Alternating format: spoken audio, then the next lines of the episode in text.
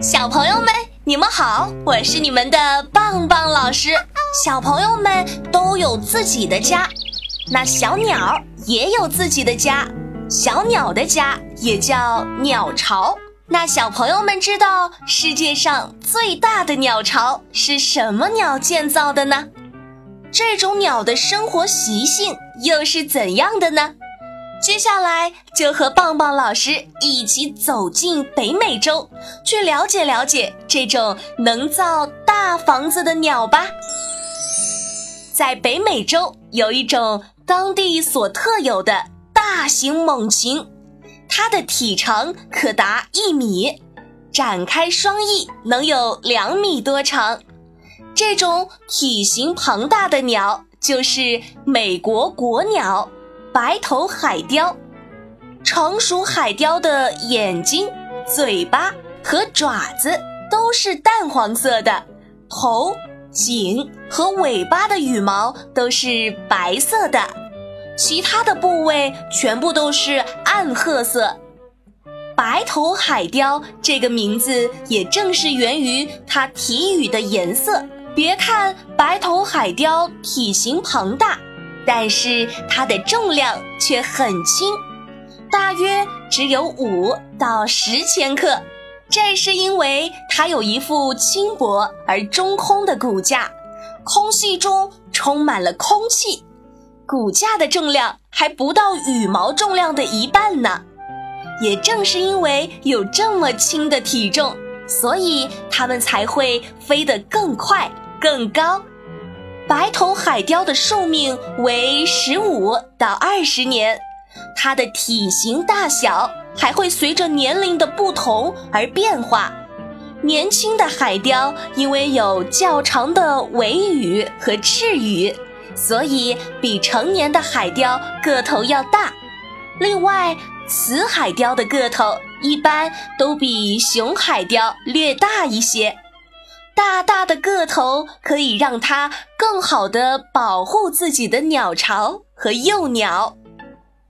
白头海潮的捕食方式和军舰鸟很像，在自己找不到食物的时候，就会去抢其他鸟类或者同类的食物，尤其是喜欢欺负比自己个头小的鳄。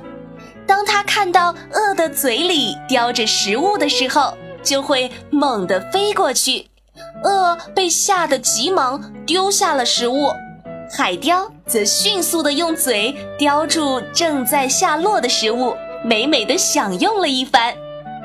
白头海雕有一对非常强大的大爪子，大约有十五厘米长，这是它捕杀猎物的强力武器。海雕的足底十分粗糙，这可以帮助它抓紧那些滑溜溜的猎物，例如鱼、蛇等等。白头海雕足趾上的四根利爪中，最有力的是后足趾上的后爪，在捕获到猎物的时候，它的后爪会像一把匕首一样，唰的一下插入猎物的体内。而且刺穿的往往还是它们要害部位，比如心脏或者肺部。如果雕爪这样还不能彻底杀死猎物，白头海雕会使出它的另一杀手锏——雕喙。它只需要用喙猛地一啄，猎物就一命呜呼了。白头海雕和别的鸟一样是没有牙齿的。所以在捕获了猎物后，它必须用钩状的嘴巴将猎物撕成一块一块的碎片，然后再吞进肚子里。在所有的动物中，鸟类的色觉是最好的，而白头海雕的视觉比色觉还要好，它视觉的清晰度至少是人类的三倍。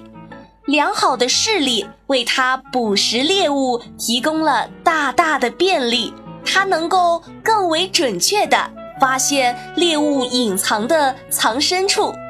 为什么海雕会有超乎寻常的视觉能力呢？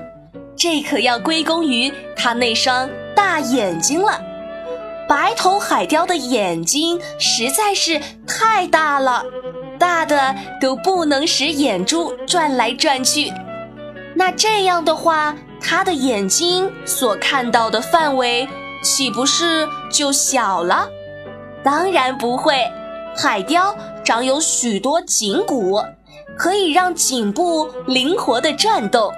它的头部还可以转动二百七十度呢。颈部的灵活，恰恰弥补了眼睛不能转动的遗憾，可以让它充分的看到四周的景致。